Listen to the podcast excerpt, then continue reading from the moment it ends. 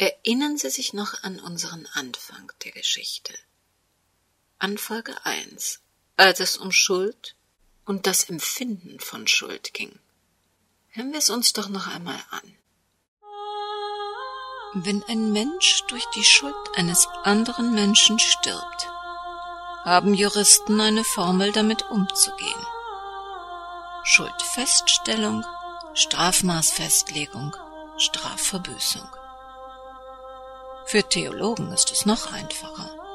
Schuld, Sünde, Vergebung. Aber so einfach ist das mit der Schuld nicht. Da gibt es zum Beispiel Menschen, die tragen eindeutig Schuld und sie können sie nicht fühlen. Und andere sind völlig ohne Schuld und doch zerbrechen sie an ihr. Ein Schuldiger, der die Schuld nicht fühlt, und ein Unschuldiger, der daran zerbricht. Bis jetzt passt diese Beschreibung nicht zu unserer Geschichte, denn wir haben einen Schuldigen oder einen, der glaubt schuldig zu sein, und der auch seine Schuld empfindet. Zeit in der Geschichte weiter fortzufahren, um endlich zu dem Punkt zu kommen, wo alles wieder zum Anfang passt.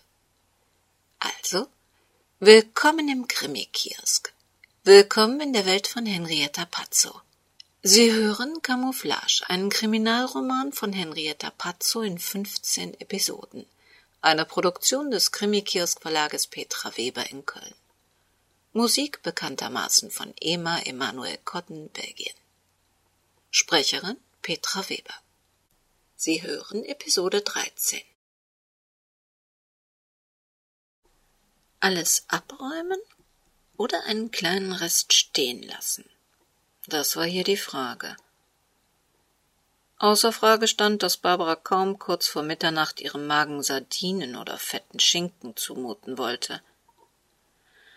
Also, ein paar Scheiben Olivenbrot und Melone in Alufolie verpacken, um ihren Heißhunger, den sie zweifelsohne haben würde, zu stillen oder alles wegräumen, weil sie sowieso nur noch erschöpft ins Bett fallen würde. Warte nicht auf mich. Es kann spät werden, hatte Barbara am Telefon gesagt. Aber was eigentlich los war und wohin sie mit Bruno mitten in der Nacht fuhr, verriet sie nicht. Man konnte das Mandantengeheimnis auch übertreiben.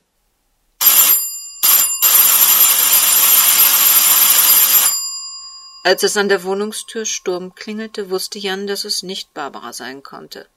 Sie hätte ihren Schlüssel benutzt. Aber mit Alex hatte er um diese Zeit auch nicht gerechnet. Eine intensive Alkoholfahne wehte ihm schon im Flur entgegen. Wusstest du, dass wir in einem gottverlassenen Kaff leben? Kein Mensch auf der Straße. Noch nicht einmal Mitternacht und die klappen hier schon die Bürgersteige hoch. Auf der ganzen Strecke von mir bis zu dir ist mir nicht eine Menschenseele begegnet. Wozu guckst du so? Du hast mich doch eingeladen. Hast du das etwa vergessen? Es war heute Mittag. Vor mehr als zehn Stunden. Alex schob sich an Jan vorbei. Du scheinst mich aber trotzdem erwartet zu haben. Oder für wen sind diese Köstlichkeiten? Du hast doch sicher nichts dagegen, wenn ein einsamer, hungernder Witwer zulangt. Mm.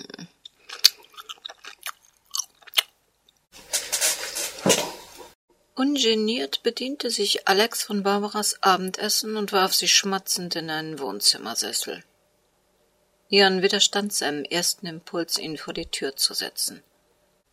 Vielleicht nahm ihn der Tod seiner Frau mehr mit, als er bis dahin vermutet hatte. Fehlt dir Jutta? Klar. Was meinst du, wie es bei mir zu Hause aussieht? Einsam nehme ich an. Das natürlich auch. Aber diese Berge an Hausarbeit. Und ich bin buchstäblich am Verhungern. Pizzaservice verdient sich eine goldene Nase an mir. Dann wirst du aber über kurz oder lang das Kochen lernen müssen. Du meinst wohl so wie du? Nein, mein Lieber. Das ist nichts für mich. So weit muss ich mich auch gar nicht herablassen. Da gibt es durchaus andere, komfortablere Lösungen. Zum Glück entwickeln nicht alle Frauen sich zu karrieregeilen Demanzen, die ihre Männer zur Hausarbeit zwingen. Apropos, wo ist Barbara eigentlich? In Jan stieg Wut hoch. Er mochte es nicht, wenn Alex so über Barbara sprach, und er entschuldigte es nur wegen seines erheblichen Alkoholpegels. Lass mich mal raten. Deine Frau spielt wieder Robin Hood und sitzt bei einem Mandanten über dessen hoffnungslos roten Zahlen, während ihr Herz allerliebster bis spät in die Nacht mit dem liebevoll zubereiteten Abendessen am heimischen Herd wartet. Rührend. Du glaubst doch nicht im Ernst, dass ich scharf auf so ein beschissenes Leben bin. Gibt es hier eigentlich gar nicht zu trinken? Jetzt kochte Jan vor Wut. Für dich gibt es hier nur Mineralwasser. Literweise, wenn du möchtest. Außerdem solltest du nach Hause gehen. Ich möchte jetzt gerne ins Bett. Und solltest du im Treppenhaus meiner karrieregeilen Frau in diesem Zustand in die Finger fallen, macht sie gnadenlos intellektuelles Hackfleisch aus dir. Übrigens eine der vielen Eigenschaften, die ich an ihr liebe. Es gibt nämlich Männer, die ein liebevolles Wesen mit einem intelligenten Geist einer kochenden Putzfrau vorziehen. Hey, du kannst ja richtig bissig werden. Oh, gar nicht nötig. Waffenstillstand. Ich bin auch ganz froh, dass sie nicht da ist. Was glaubst du denn, warum ich hier bin? Ian beruhigte sich. Immerhin befand sich sein Freund in einem emotionalen Ausnahmezustand. Und da sagte man schon mal Sachen, die man besser für sich behielt. Wenn du jemanden zum Reden brauchst, hättest du es auch früher und ohne Alkohol probieren können. Ja. Früher vielleicht, aber ohne Alkohol ganz bestimmt nicht. Du bist zwar mein bester Kumpel, aber manches sagt sich doch nicht so leicht. In Gedanken war Jan bei Barbara. Es interessierte und sorgte ihn viel mehr, was sie mitten in der Nacht machte, und deshalb hörte er auch nur mit einem Ohr auf das Gefasel seines alkoholisierten Freundes. Ich verstehe, dass du unglücklich bist. Es dauert bestimmt noch eine Zeit, bis du dich an diese neue Situation gewöhnt hast. Aber darüber sollten wir reden, wenn du wieder nüchtern bist. Ich bring dich jetzt nach Hause. Quatsch. Ich will doch nicht mit dir darüber reden, dass ich unglücklich bin. Ich will mit dir über mein sagenhaftes Glück reden. Ein Glück, das sich kaum in Worte fassen lässt. Deshalb habe ich getrunken. Mir ist passiert, wovon Millionen Ehemänner träumen. Ich bin elegant meine Frau losgeworden. Und jetzt werde ich auch noch ganz nebenbei steinreich. Du wirst doch nicht ernsthaft behaupten, es sei elegant, einen Flugzeugabsturz gemeinsam mit 276 anderen Menschen nicht zu überleben? Das ist eher geschmacklos. Du bist und bleibst ein alter Moralapostel. Vielleicht hast du sogar recht. Aber meine Frau ist nicht mit 276 anderen Menschen in der Luft explodiert. Der Alkohol und der Kummer umnebeln deinen Verstand. Natürlich ist sie das. Wir waren alle bei der Trauerfeier. und? Hast du da ihre Leiche gesehen? Hat irgendjemand ihre Leiche gesehen? Heftest du dich etwa an die irrsinnige Hoffnung, Jutta könnte den Unfall vielleicht unversehrt überstanden haben und irrt nun mit Gedächtnisverlust durch Südengland? so ein Blödsinn. Da bestünde doch die Gefahr, dass sie hier wieder auftaucht. Das kann man wohl kaum für größtes Glück halten. Dann verstehe ich nicht, was dich so quält. Ist es die Frage, ob sie vor ihrem Tod noch lange leiden musste? Stimmt. Du verstehst mich nicht. Es fängt damit an, dass mich gar nichts quält. Keine Ahnung, ob sie lange leiden musste. Und das ist mir auch ehrlicherweise egal. Alex griff weiter ungeniert nach dem mit Salami belegten Ciabatta. Du bist im Moment verwirrt. Es gab einen Flugzeugabsturz und Jutta und 276 andere Menschen sind dabei getötet worden. Das ist tragisch. Das manipuliert im Augenblick deine Gefühle, aber du wirst lernen müssen, damit zu leben. Wenn du es möchtest, suchen wir dir morgen früh einen Therapeuten, der sich auf Trauerarbeit spezialisiert. Lass das! Rede nicht mit mir wie mit einem Schwachsinnigen. Du bist derjenige, der partout nichts begreift. Jutta ist nicht in einem Flugzeug über England explodiert. Sie hat niemals in dieser abgestürzten Kiste gesessen. Der Fall entwickelte sich ernster, als Jan befürchtet hatte. Wenn Alex sich weiter an diese Ideen klammerte, brauchte er dringend professionelle Hilfe. Heißt das, du glaubst, dass Jutta noch lebt? Nein, das heißt es nicht. Es heißt nur, dass sie nicht in diesem Flieger gesessen hat. Und was lässt dich das glauben? Nichts. Ich muss nichts glauben. Ich weiß es. Als dieses Flugzeug explodierte, lebte Jutta nämlich noch. Allerdings zugegeben nicht mehr sehr lange. In gar keinem Fall würde Jan Alex jetzt noch alleine nach Hause gehen lassen. Bei seinem Grad an Verwirrung konnte alles Mögliche passieren. Ach, jetzt sieh mich nicht so an wie einen, der nicht mehr alle Tasten im Schrank hat. Dabei bin ich so klar wie noch nie trotz Schnaps. Das Schicksal hat sich entschlossen, mir ein kleines Puzzleteilchen in die Hände zu geben, und ich musste mich nur noch entscheiden, es zu benutzen. Danach passte einfach alles zu gut zusammen. Hast du dich nicht gewundert, dass Jutta dieses Jahr so ganz alleine an Weihnachten nach England geflogen sein soll? Du hast uns erzählt, du wolltest später nachfliegen. Deine Worte. Und das war gelogen. Keiner von uns wollte nach England. Das heißt Jutta schon. Aber ich habe die Hölle heiß gemacht. Einmal Weihnachten woanders verbringen. Einmal Feiertage ohne Bedürftige, ohne Spenden für die Ärmsten der Welt, ohne Kranke und Kränkelnde und ohne Gottesdienste, verschiedenste Religionen. Weihnachten nur für uns. Es hat ihr natürlich nicht gepasst. Es sei doch das Fest der Liebe, bei dem man nicht nur an sich denke. Tagelang hat sie mit mir diskutiert. In dieser Zeit habe ich einfach ein Fährticket gekauft von Lübeck nach Trelleborg. Boah, sie hat rumgemault und versucht, mich umzustimmen. Aber ich bin hart geblieben. Und als hätte ich es geahnt, dass das meine letzte Chance sein könnte. Jan hielt es für das Beste, auf dieses merkwürdige Gespräch einzugehen. Vielleicht beruhigte es Alex. Und wieso ausgerechnet nach Schweden? Oh, ganz einfach.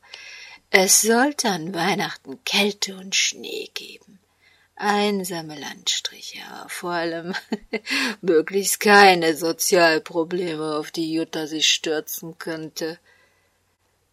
Wir kennen kein Schwein in Skandinavien. Die haben relativ wenig ausländische Mitbürger, kaum Muslime und verhältnis wenig Arme und Arbeitslose.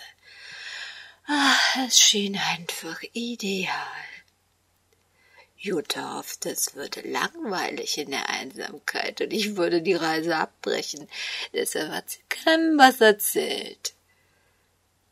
Im Gegenteil, sie hat ihre englischen Freunde in der pakistanischen Gemeinde Londons in dem Glauben gelassen, wir kämen wahrscheinlich etwas später, vielleicht zu Silvester. Sie begriff einfach nicht, dass ich gerade die Einsamkeit suchte. Ich wollte über diese endlos langen Brücken fahren und mir an menschenleeren Küsten die eisige Kälte ins Gesicht blasen lassen. Und seid ihr wirklich gefahren? Natürlich. Und am Anfang lief es sogar ganz toll. Aber plötzlich entwickelte sich alles so ganz unerwartet. Dann hat Jutta die Reise abgebrochen und ist nach England geflogen. Wie kann man nur so begriffsstutzig sein? Ich sagte doch, dass sie nicht in diesem Flugzeug saß.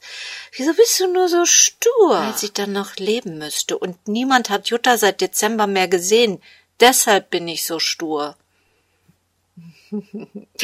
es ist wahrscheinlich unser idiotischer Beruf, der uns glauben macht, eins und eins ergibt immer zwei. Das entschuldigt deine Engstirnigkeit und deine zwanghaft mathematischen Gedankengänge. Mann, man stirbt doch nicht nur in Flugzeugen. Man kann überall sterben, auch in Schweden. Und wieso behaupten die Behörden, deine Frau sei über Südengland gestorben? Wie kommen die denn dann auf so etwas? Ja, das war eben das kleine Puzzleteilchen des Schicksals. Du lässt mich ja nicht ausreden. In Schweden rempelt mich so ein Idiot auf der Straße an. Ich war nur kurz an der Tankstelle, um mir eine Cola zu holen. Oh, was sag ich dir? Mein ganzes Geld war weg. Alles. Sämtliche Papiere, die Kreditkarten, alles. Und wie es der Zufall so wollte, befanden sich auch Juttas Ausweise und Scheckkarten in meiner Börse. Jahrelang verkneifen wir uns jeden Urlaub in Italien aus Angst vor Straßenräubern ausgeplündert zu werden. Und aber braucht es nur einen einzigen Tag in Schweden und prompt wird uns alles geklaut. Zum Glück versteckte Jutta immer etwas Geld in ihrem Kosmetikkoffer für Notfälle. Wir sind in irgendeinem Dorf zu einer kleinen Polizeidienststelle gefahren und haben den Verlust gemeldet. Kein Mensch sprach da Deutsch. Sogar die passenden Formulare fehlten. Aber wir bekamen immerhin jeder einen Zettel mit der Telefonnummer der Polizeidienststelle und einem Stempel, der uns wieder aus Schweden herauslassen sollte. Habe ich etwas verpasst? Wenn deine Geschichte stimmt, lebt Jutta noch. Was? Sei doch nicht so ungeduldig. Gute Geschichten sind lang. Du darfst ganz sicher sein, dass Jutta nicht mehr lebt. Immerhin habe ich persönlich dafür gesorgt. Ein mulmiges Gefühl eroberte Jan.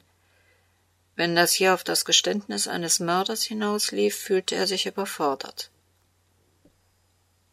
War Alex nicht der harmlos liebenswerte Kumpel, dessen chauvinistische Marotten er immer freundschaftlich übersah? Alex griff nach den Oliven. Hm. Weißt du, was das Schlimmste war? Sie hat keinen Ton gesagt. Nicht gemeckert, nicht geflucht, Sie hat immer wieder nur stumm mich angesehen mit diesem leidenden Du wolltest unbedingt nach Schweden Blick. Hm. Mit Juttas verstecktem Geld konnten wir uns ein kleines Hotel irgendwo bei Trelleborg leisten und haben tags drauf wieder die Fähre nach Lübeck genommen. In Jan keimte der Verdacht, Alex könnte ihn zum Narren halten. Es ist sehr spät. Barbara kommt gleich nach Hause und ich bin müde. Wenn du noch etwas zu sagen hast, komm endlich zum Punkt. du glaubst, ich spinne. Erzähle dir Märchen, um mich wichtig zu machen. es passt nicht in dein Bild von mir, dass ich die Dinge in die Hand nehme und zu Ende bringe. Zu einem erfolgreichen Ende. Ah, du wirst noch staunen. An Bord der Fähre wurde mir dann erst bewusst, dass ich diese verdammten Kreditkarten noch sperren lassen musste. Inzwischen konnten die Diebe schon alles Mögliche mit unseren Karten gekauft haben. Also habe ich die Kreditkartenzentrale von so einem Münzbordtelefon aus angerufen. Ich nannte meine Kreditkartennummer und sagte nur, es ist etwas passiert. Weiter kam ich gar nicht. Äh, ja, ähm, ja, Herr Chaya, also ich kann dazu auch nichts sagen, aber ich verbinde Sie gleich mit der zuständigen Abteilung. Ich nannte wieder meine Kreditkartennummer. Und dann überrollten die Ereignisse mich. Guten Tag, Herr Chaya. Ich darf Ihnen unser ausdrückliches Bedauern mitteilen. Es ist ja nun leider doch traurige Gewissheit, dass Ihre Frau ein Ticket für die Maschine, die explodiert ist, besessen hat. Und leider müssen wir Ihnen auch mitteilen, dass sie eingecheckt hat und soweit wir wissen mit an Bord gewesen ist. Das ist natürlich sehr traurig und ich darf Ihnen unser tiefstes Mitgefühl versichern. Sie werden sicherlich noch etwas Zeit brauchen, um das Ausmaß der Tragödie zu begreifen, aber auch wenn es Ihnen kein Trost sein kann, Flugreisen, die mit Ihrer Kreditkarte gebucht wurden, haben einen besonderen Versicherungsschutz, der automatisch greift und nun jetzt traurigerweise leider in voller Höhe fällig wird also rund 250.000 Euro, auch wenn dies Ihnen natürlich kein Trost sein kann. Wie immer in, in diesen Fällen, in diesen sehr seltenen Fällen, erstatten wir Ihnen natürlich das Flugticket, das von Ihrem Konto abgebucht wurde, wieder zurück. Wegen der zu erwartenden Überweisung der Versicherungssumme wird ein Kollege der entsprechenden Abteilung Sie in den nächsten Tagen wenn sich alles ein bisschen gelegt hat, wieder anrufen. Es bleibt mir leider nur, Ihnen mein tiefstes Mitgefühl auszudrücken. Ich hab mich artig bedankt und aufgelegt.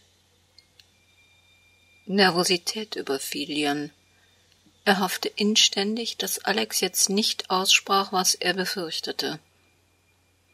Na ja, und von da an war alles irgendwie logisch. Eine fremde Frau hatte Juttas Kreditkarte benutzt und einen Flug von Frankfurt nach London gebucht.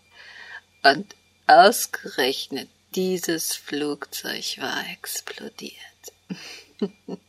Für die Welt war Jutta tot und ich ein trauernder Witwer. Das nenne ich Glück.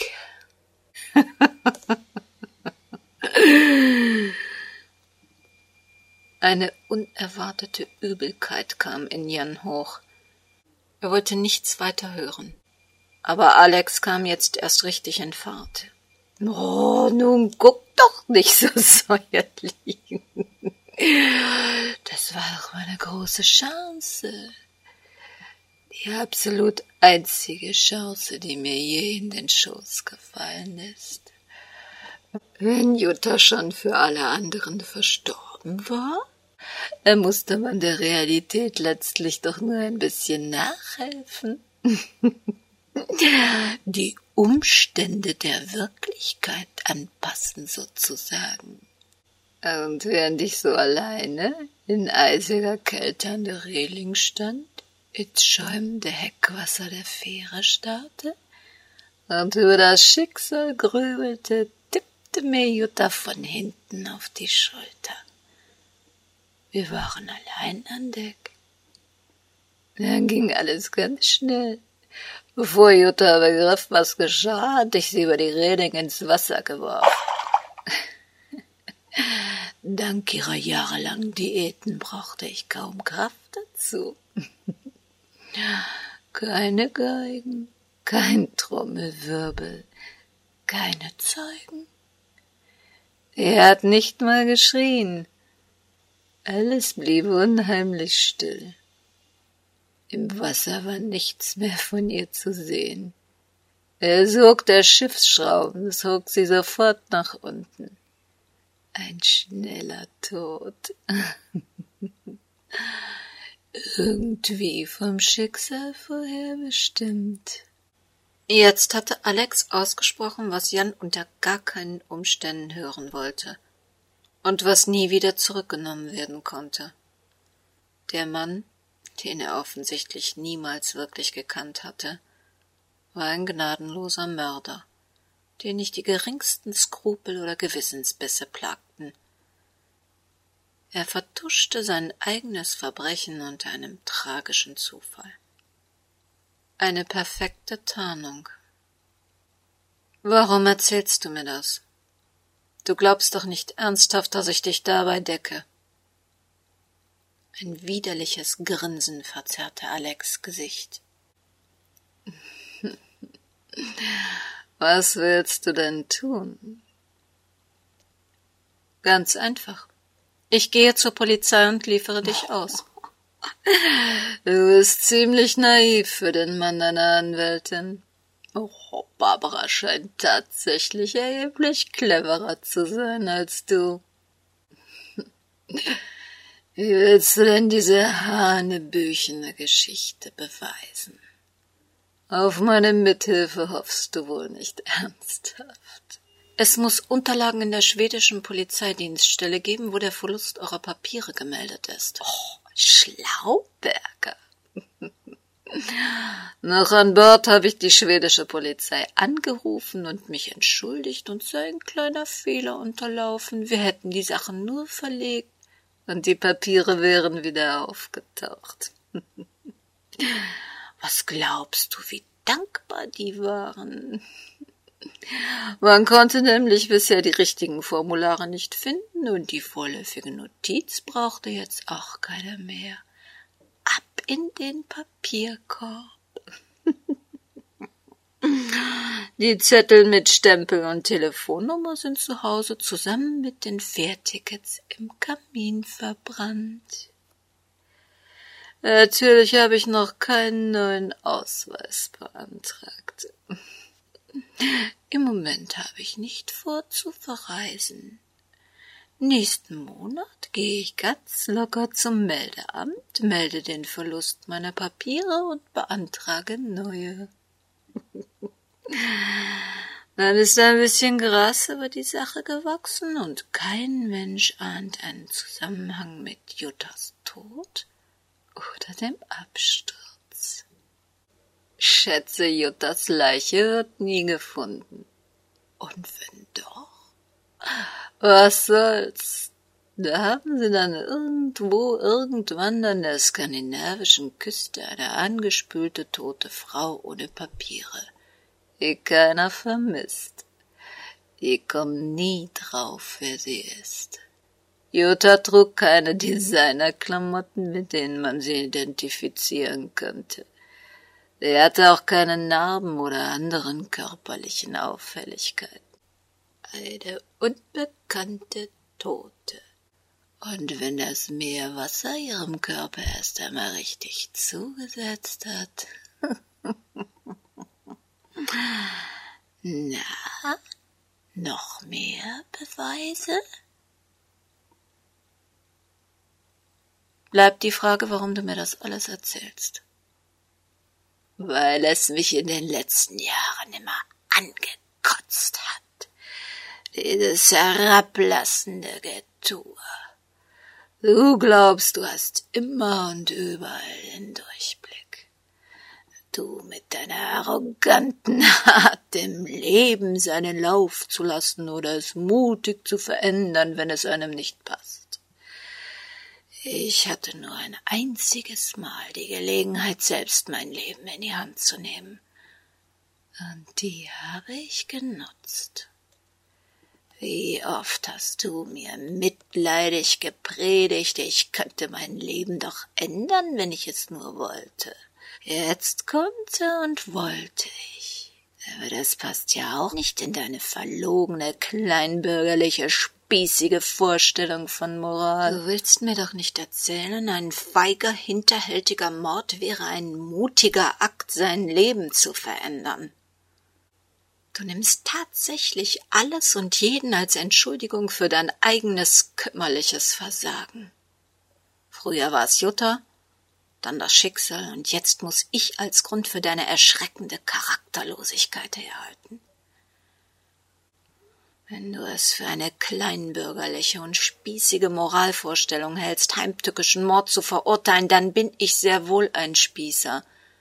Aber dann bin ich auch stolz darauf, dass ich es niemals billigen könnte, eine wehrlose Frau für ein paar Euro und ein schäbiges Gefühl von falscher Freiheit zum Krepieren ins Meer zu werfen. Du lebst schon zu lange mit dieser Anwältin zusammen.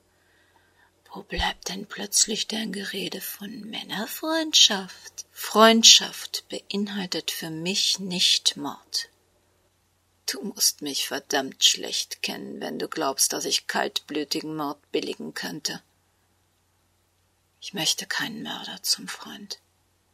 Dann habe ich lieber gar keine Freunde. Mit einem hast du allerdings traurigerweise recht. Ich werde dir wohl die Schuld an diesem Mord nicht beweisen können. Und wahrscheinlich würde mir auch niemand glauben. Aber selbst wenn Jutta und ich uns nie gut verstanden haben, hoffe ich inständig, dass das von dir missbrauchte Schicksal dich eines Tages ans Messer liefert und ihren Tod doch noch sühnt. Mein Gott. Du müsstest dich mal hören. Sühne, Moral, Schuld. Man könnte fast annehmen, du wärst richtig gläubig. Wer weiß denn, wie du über deine herzallerliebste Frau und eure glückliche Ehe denkst, wenn der Zufall dir plötzlich Barbaras Leben in die eigenen Hände legt und dich mit einem einzigen Schlag ungestraft zu einem vermögenden, freien Mann macht.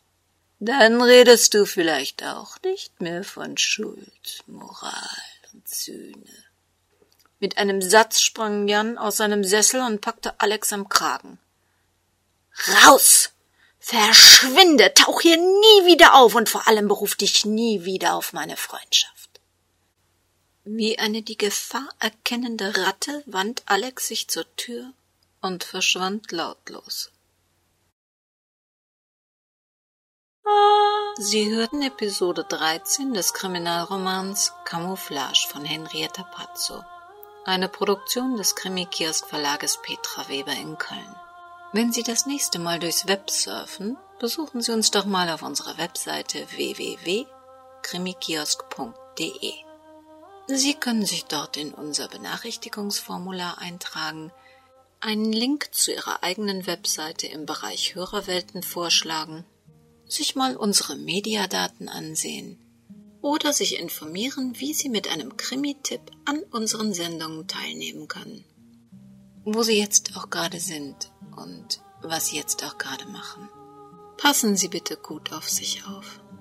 Das Leben kann so kurz sein.